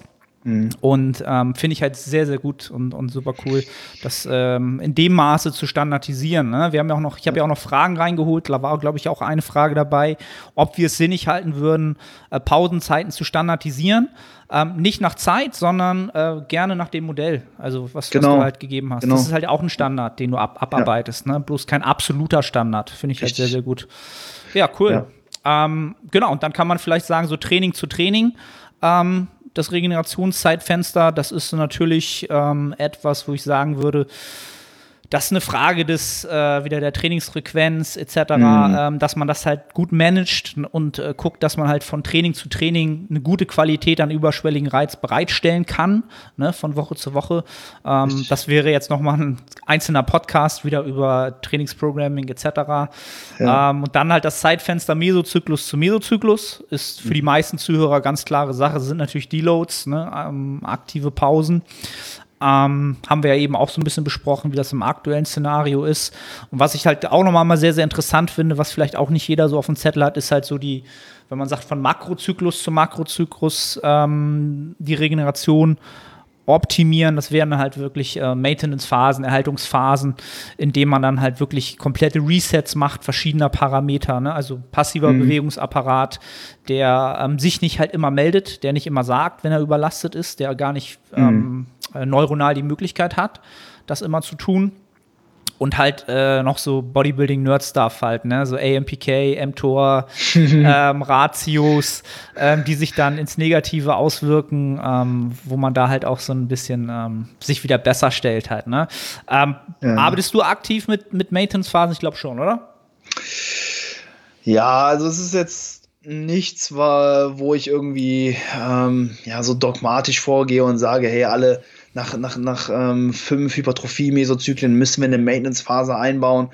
Ähm, es ist ein, ein Tool in der Toolbox und das kann je nach Individuum und Situation gegebenenfalls Anklang finden. Ich würde es halt viel mehr ähm, einbauen, wenn der Bedarf halt wirklich da ist, ähm, als dass ich es hm, irgendwo präventiv einbauen würde. Mhm. Ähm, das heißt, wenn jemand vielleicht über einen längeren Zeitraum in, in Urlaub fliegt, über, über zwei Wochen oder so, dann kann man natürlich auch mal sagen, hey, in der Zeit, da trainieren wir vielleicht dann nur auf äh, quote-unquote Maintenance-Volumen oder so. Ähm, aber ich würde es jetzt nicht aus Prinzip machen, wenn der Bedarf beim Athleten nicht da ist. Ähm, ja, ist so ein, ist so ein, ähm, so ein Thema, da, da, da gibt es halt noch nicht so viel äh, Evidenz, halt äh, eben mehr aus anekdotischen Bereichen und ja, dementsprechend ist es was, was man halt ähm, individuell halt eben schauen muss. Ähm, deswegen tue ich mir da relativ schwer, jetzt da so eine, so eine genaue Antwort eben ähm, zu geben. Ähm, es ist sicherlich keine schlechte Sache, um auch irgendwo Langfristigkeit zu potenzieren. Ähm, ne, ich meine, wie gesagt, ähm, hier dieser ganze Sport, ne, das sind halt Zeiträume, die belaufen sich auch über, über mehrere Jahre oder eben auch Jahrzehnte. Ne? Wenn man halt wirklich ein erfolgreicher Bodybuilder äh, sein will, dann, hey, dann geht es halt darum, hey, bleib halt möglichst lange hier dabei. So, mein Ziel ist es auch, das ne, wirklich bis auch ins hohe Alter irgendwo zu praktizieren und halt über das Long Game dann ja, in diesem Sport vielleicht noch irgendwie kompetitiv zu werden. Ne, bin halt jetzt auch nicht in den Zaubertrank gefallen und nach ein, zwei Jahren dann schon mit äh, weiß nicht, nach 100 Kilo Bench oder so dann aufgewacht. So, das, ähm, ja, ist halt ein, ein, ein, langer Weg und wenn es halt dem Athleten hilft, langfristig dabei zu bleiben, dann ähm, ist es natürlich etwas, was ähm, ja wunderbar ist und dementsprechend auch so praktiziert ähm, werden sollte. Ähm, ja. Sehe ich auch so. Man sollte es halt nicht dogmatisch machen und irgendwie. Ähm, na, es gibt ja, es gibt ja mittlerweile bestimmte mm, wie soll ich sagen, bestimmte Abfolgen, die, die durchaus sinnig sind, auch für eine ganz lange mhm. Langzeitplanung. Ähm, Habe ich ja auch mal äh, mit dem ähm, Wissen ist Kraft mit dem Simon einen Podcast drüber gemacht, dass man schon einen Blueprint haben sollte für auch längere Phasen. Aber man sollte dort auch flexibel bleiben. Und diese Maintenance-Phasen sehe ich da als einen sehr, sehr flexiblen Faktor an, auch wann man sie einsetzt und in welcher, ähm, in welchem Ausmaß halt. Ne? Also mhm. Es ist halt nicht gesetzt, dass viele denken halt, so, okay, eine Maintenance-Phase muss halt immer ein Mesozyklus lang sein. Äh, mhm. Weiß nicht, drei, vier oder fünf Wochen. Das muss es halt auch nicht sein. Es kann eine Woche sein, zwei Wochen genau. sein.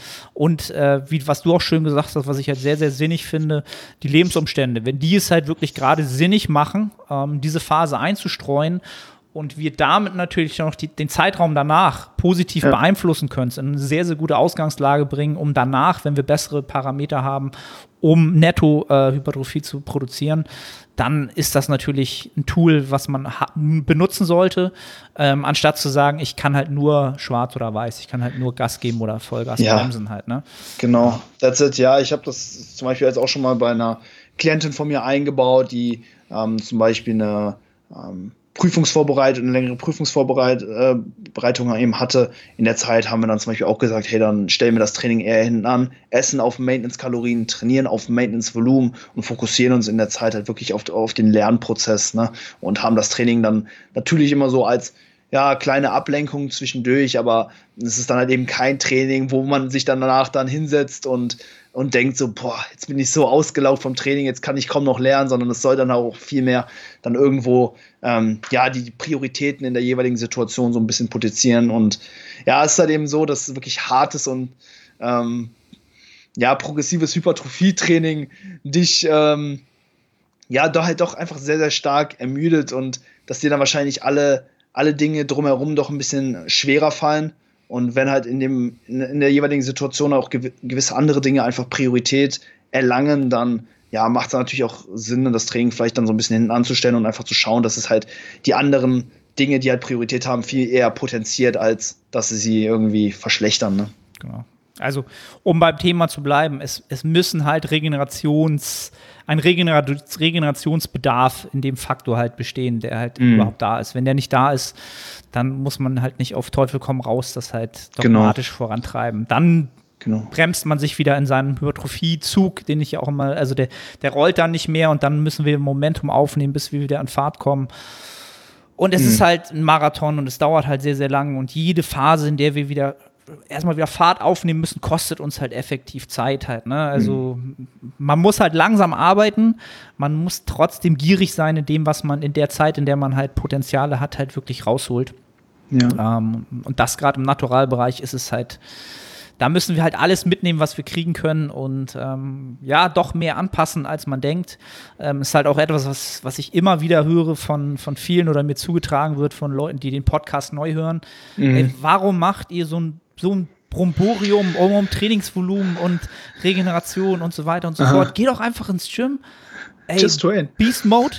Und dann, und dann äh, musst du natürlich was essen und schlafen und dann wächst du. Mhm. Warum macht ihr denn so ein, so ein ähm, Bromborium da draus?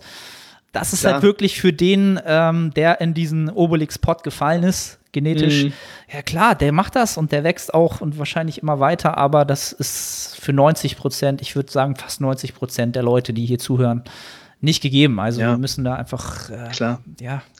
Hey, man muss sich einfach nur mal umschauen. Ne? Ich meine, wenn man im Gym guckt, so wer von den Leuten ist jacked, ne? einfach nur ein kleiner prozentualer Anteil. Und ja, ich glaube, bei den Leuten liegt es halt nicht daran, dass sie ähm, ja nicht irgendwie dass, dass, dass sie nicht trainieren, sondern dass sie da einfach, einfach noch ja, gewisse ähm, Parameter einfach noch nicht optimiert haben. Und da ja, ist halt dieser nerdy Stuff, den wir jetzt auch so ein bisschen hier ähm, propagieren, doch vielleicht einfach gar nicht so schlecht, dass man sich dann wirklich auch alle Stellschrauben einem anschaut, die ähm, ja, man halt eben zur Verfügung hat, um halt die Erfolge auch zu verbessern. Und das ist auch etwas, was ich in meiner gesamten Trainingskarriere ja, soweit ähm, gemacht habe. Ne? Ich habe halt immer geguckt, so, wo liegt das theoretische Optimum? Ist es für mich praktikabel? Und wenn ja, dann äh, bin ich dem halt, habe ich dem halt immer versucht, näher zu kommen und ja, klar, ich bin natürlich noch lange nicht da, wo ich in meiner körperlichen, in meiner körperlichen Entwicklung sein will, aber es geht äh, in die richtige Richtung und ich merke, dass es auch ja mit zunehmendem Wissen und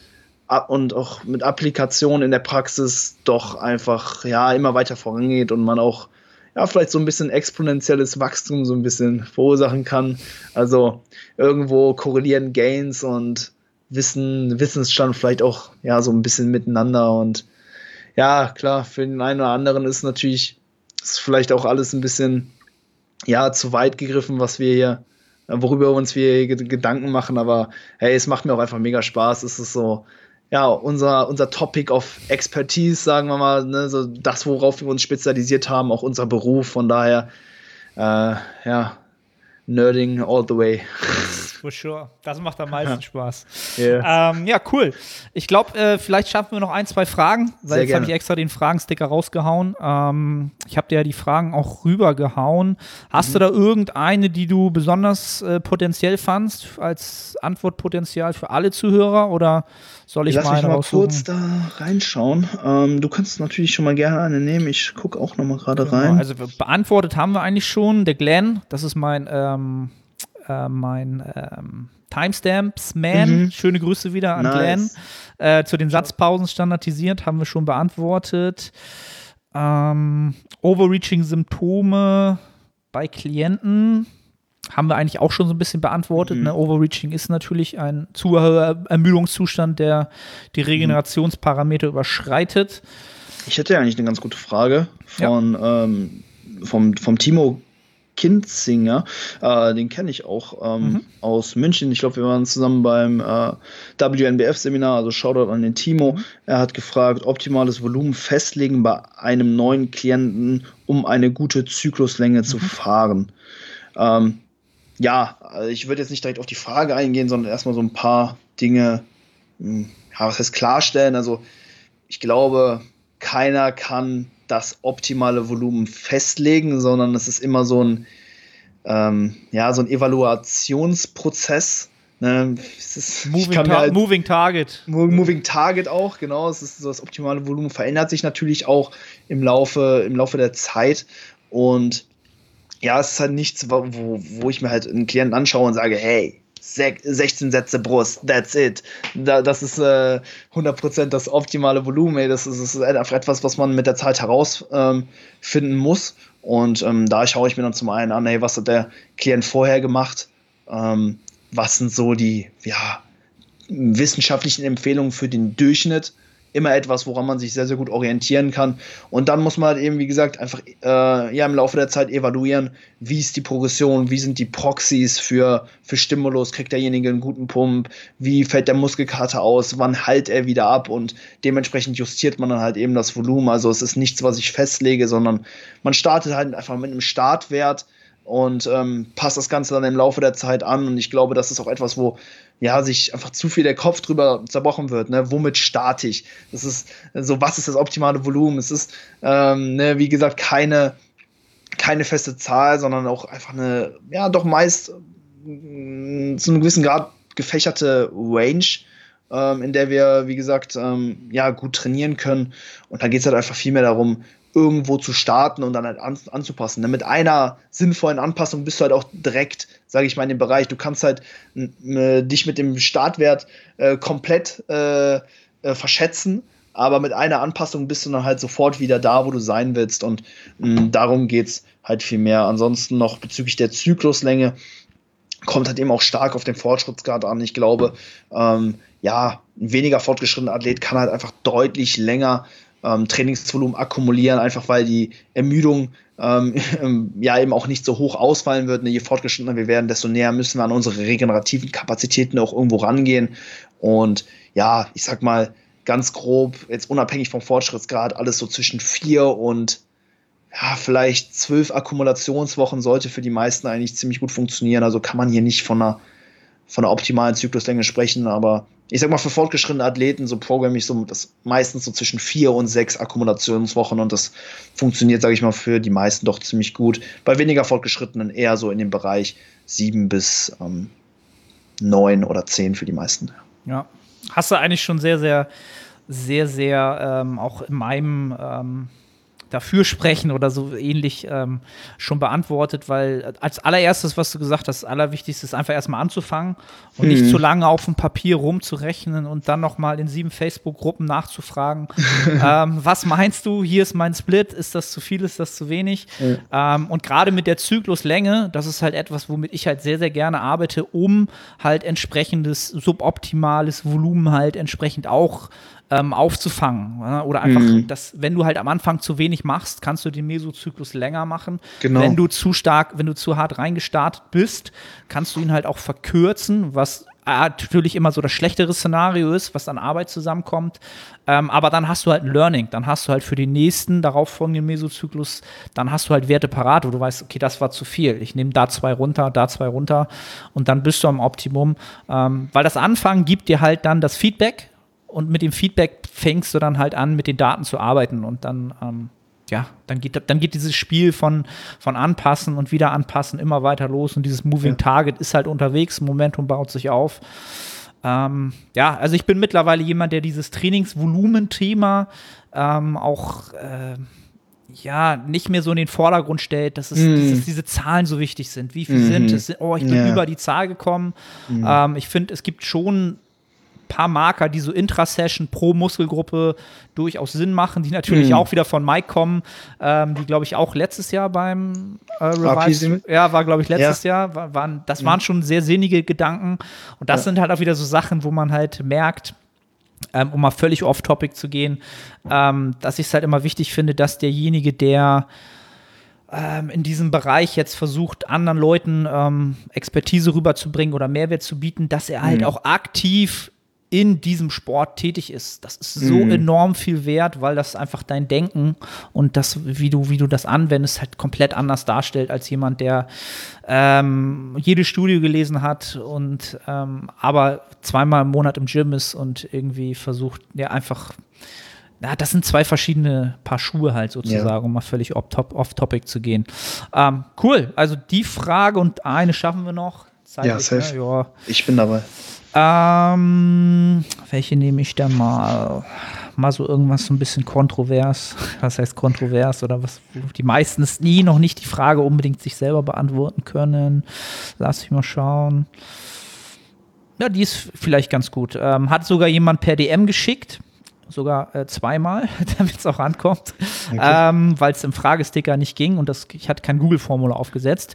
Aha. Wie wichtig sind Carbs tatsächlich für die Recovery, wenn ein Higher Protein Approach ab 2,5 Gramm pro Kilo Körpergewicht mehr Benefit bringen könnte? Würde ich wahrscheinlich glauben, äh, wäre wär die Frage gewesen. Also die Frage nach dem Thema, wann werden Carbs, sind sie nicht mehr vorteilhafter ab einer gewissen Menge? Hm. Für die Regeneration. Ein trick, tricky one zum Ende. Ja, auf jeden Fall eine tricky Frage. Ähm, ich glaube, mehr Carbs geben uns ähm, ja im Vergleich zu Fetten immer so einen kleinen Benefit im Kontext von Hypertrophietraining.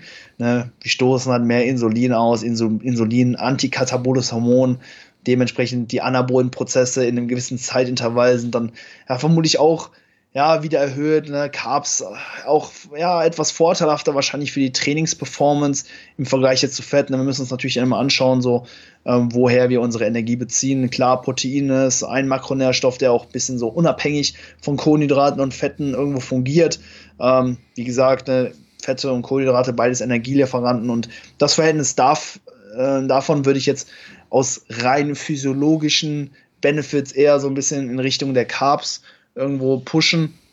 Deswegen, ähm, ja, glaube ich, gibt es wenig physiologische Gründe, wenn, äh, wann, äh, ja, ab, ab welchem Punkt einfach Carbs nicht mehr vorteilhaft sind, wenn halt einfach Fette zu gering werden, dann äh, müsstest du weniger Carbs essen. Ne? Weil wir brauchen natürlich Fette auch einfach, um ähm, ja, essentielle Nährstoffe abzudecken. Ne? Natürlich die Fettsäuren und auch irgendwo die Hormonproduktion weiter aufrechtzuerhalten. Ähm, klar, wenn, wenn Fette halt so gering werden, dass du vielleicht unter 0,5 Gramm pro Kilogramm Körpergewicht irgendwo fällst, dann wären mehr Carbs in dem Kontext ja auch eher suboptimal. Ansonsten ja, wenn du halt einfach, äh, ja, wenn die Adherence einfach drunter leidet. Ne? Ich meine, wenn, äh, wenn wir halt einfach äh, zu viel, zu viel Carbs konsumieren, zu wenig Fats, dann ähm, wird das auch einfach ein Problem von der Lebensmittelauswahl. Hey, wovon können wir uns dann noch ernähren? Wir können halt Reis, Nudeln, Kartoffeln, vielleicht noch ein paar Haferflocken oder Cereals essen, aber ja, die Spannbreite an Lebensmitteln, die wird einfach sehr, sehr gering und das kann dann, ähm, ja, sich wiederum, äh, ja, negativ auf, ähm, ja, die Achievements auswirken und natürlich auch auf deine Psyche irgendwo. Du schießt dich damit wahrscheinlich auch sozial einfach so ein bisschen selbst ins Aus. Du kannst nicht mehr an sozialen Events wirklich teilnehmen, wenn du halt ins Restaurant gehst, ne, was ich mal, was willst du dann bestellen? Ähm, wenn du halt da wirklich extrem High Carb, Low Fat unterwegs bist, wird halt sehr, sehr schwierig. Ähm, ja, aber ansonsten bin ich ein ziemlich großer Fan einfach von, von, von diesem High Carb, Low Fat Approach generell. Ich weiß es nicht, die Frage war ja noch so ein bisschen in Bezug mit auf äh, das Protein vielleicht. Ja, ich glaube genau, der, also was, was ich glauben würde, jetzt einfach mal ähm, so ein bisschen den Fragensteller das in, in den Mund zu legen, ist, ähm, ob jetzt halt ein höherer Protein-Intake ähm, mhm. Zug auf Kosten der, der Carbs sozusagen ah. vorteilhafter, vorhaft, vorteilhafter sein könnte. Und da ähm, sehe ich halt genau wie du ganz klar ähm, die Adherence oder die Präferenz mhm. des entsprechenden Individuums ganz klar dem vorgestellt, als was es jetzt physiologisch ähm, Unterschied ausmachen könnte, prozentual. Ja. Also ich glaube nicht, dass wenn du jetzt ähm, 20 Prozent nochmal äh, bei, den, bei den Proteins draufschlägst und dafür bei den Carbs abziehst, dass das so einen großen Unterschied ausmachen würde im Endergebnis an, an mhm. Adaptionen oder was, was du da an besseren Adaptionen rauskriegst, als dass du dafür deine Präferenz, deine Ernährungspräferenz halt ähm, über den Haufen wirbst. Ja, ja das definitiv. Ja, die Vorteile werden wirklich marginal sein und wir haben ja auch die Glyko Gluconeogenese, die halt genau. überschüssiges Protein dann halt wiederum in Carbs umwandelt. Also ähm, ja, was es jetzt für einen Unterschied macht, ähm, ob wir das dann halt eben umwandeln oder die Carbs halt direkt äh, induzieren, who knows. Also da hört mein Wissensstand doch irgendwo auf. Also was das jetzt an Unterschied macht, äh, kein Plan. Eben. Und ich glaube, äh, meines Wissensstands ist das natürlich auch wieder überhaupt noch nicht ähm, erforscht, in keiner ja. Weise, in, in, keiner Studienlage. Und äh, von daher macht euch da, äh, glaube ich, nicht zu viele Gedanken. Ähm, ihr werdet schon selber merken, also ich habe ich hab das selber mal getestet, mal die, den Protein-Intake ein bisschen höher zu gestalten. Also ich habe da mit Steve auch eine Range von bis, die da auch relativ mhm. von bis hochgehen kann, also bis 240 Gramm Protein. Und ich habe mal einfach, um zu gucken, wie ich darauf reagiere, wirklich zwei Wochen die 240 jeden Tag gehittet fast. Mhm. Ähm, und das ist im Aufbau bei mir schief gegangen, weil natürlich die Sättigung natürlich sehr, sehr hoch ist durch noch mehr Protein halt. Ne? Und mhm. Proteinquellen zu essen, zu kauen, selbst wenn du so viele Shakes trinkst, da hast du dann auch irgendwie keinen Bock mehr auf Shakes und ja, ja. ist halt wieder das ja. Adherence-Thema halt, ne? Ja, und ein Punkt, der mir jetzt noch eingefallen ist, ne, wenn du natürlich jetzt hingehst und Proteine nur beim, sage ich mal, beim Minimum hältst, aber dafür halt enorm viele Carbs konsumierst, dann ähm, wird halt auch einfach ein groß, größerer Anteil der Proteine, sag ich mal, aus ja eher weniger hochqualitativen Quellen irgendwo kommen. Ne, wenn du jetzt hingehst, weniger Hühnchen isst, aber dafür mehr Reis, dann hast du natürlich durch den Reis auch wieder mehr m, Gesamtprotein, aber halt relativ wenig Leucin, was natürlich auch äh, relevant ist, um die Proteinsynthese, also die aufbauenden Prozesse irgendwo ja zu induzieren. Und ähm, da muss man natürlich dann auch schauen, ne, dass man halt ähm, ja immer noch, sage ich mal, seine hochqualitativen Proteinquellen eben äh, in der Ernährung mit drin hat ähm, und halt nicht zu viele aus, ja, und man hat einfach nicht zu viele Proteine aus Stärkequellen konsumiert. Man kann es natürlich, aber man muss dann eben auch wiederum ähm, eben ja mit leucinreichen Quellen irgendwo ein bisschen kompensieren. Yes. Alright. Sehr cooles Ding. Ähm, Luis, cool. Nice. Sehr, sehr vielen Dank dafür. Ähm, Mega. Wo finden die Leute dich, dein Podcast? Ähm, ja, wo kann man mehr von dir hören und sehen? Genau, äh, mich könnt ihr abchecken auf Instagram. Äh, Luis Frielingsdorf ähm, heiße ich da. Und ja, ansonsten mein Podcast, Hypertrophy Cast, auch so, ja, die nerdige Schiene äh, in dem Bereich ähm, oder in unserer Nische. Also könnt ihr auch auf jeden Fall, ja, gerne abchecken bei Spotify, ähm, YouTube und Apple Podcast gibt es den zu hören. Also einfach Hypertrophy Cast ähm, ja, eingeben und ja, würde mich auf jeden Fall freuen, wenn ihr reinhören würdet reinhören würdet und lasst gerne dann auch Feedback da. Das ist natürlich auch immer für den Host extrem cool, um ja, so Eindrücke zu generieren und dementsprechend auch den Content so ein bisschen auszulegen. Ja, yes. that's it. Findet ihr wie immer natürlich in der Beschreibung oder den Show Notes, je nachdem, wo ihr das Ganze konsumiert habt. Äh, Luis, vielen, vielen Dank für deine Zeit, hey. für die Appearance, für deinen Input. Sehr, sehr cool. War mir ähm, wahrscheinlich werden wir uns dieses Jahr ja leider nicht mehr sehen, aufgrund der ganzen Situation. Ähm, ja, hast du dein Ticket behalten von Revive für, für das Seminar? Ja, ich habe es behalten. Also ah, cool. Es, äh, das Event wird ja dann nächstes Jahr stattfinden. Also äh, würde ich sagen, äh, ja, vertagen wir das Ganze einfach. Unser Airbnb war ja auch schon gebucht. Konntest ja. du ja jetzt noch zum Glück äh, stornieren yes. oder dir da so einen, äh, Gutschein äh, zurückerstatten lassen. Und dann würde ich sagen, ey, wiederholen wir das Ganze einfach dann nächstes Jahr und ja, freue ich mich auf jeden Fall drauf. Alright, bis dahin wachsen wir maximal Nettohypertrophie all the way. Safe. Und äh, an alle Zuhörer, cool, dass ihr am Start wart. Wie immer, ähm, markieren, abonnieren, äh, alles, was man so machen kann auf den ganzen Plattformen, freuen wir beiden uns und natürlich auch über Feedback eurerseits. Und dann sage ich ciao, ciao, bis zum nächsten Podcast. Adios. Mach's gut. Ciao, ciao.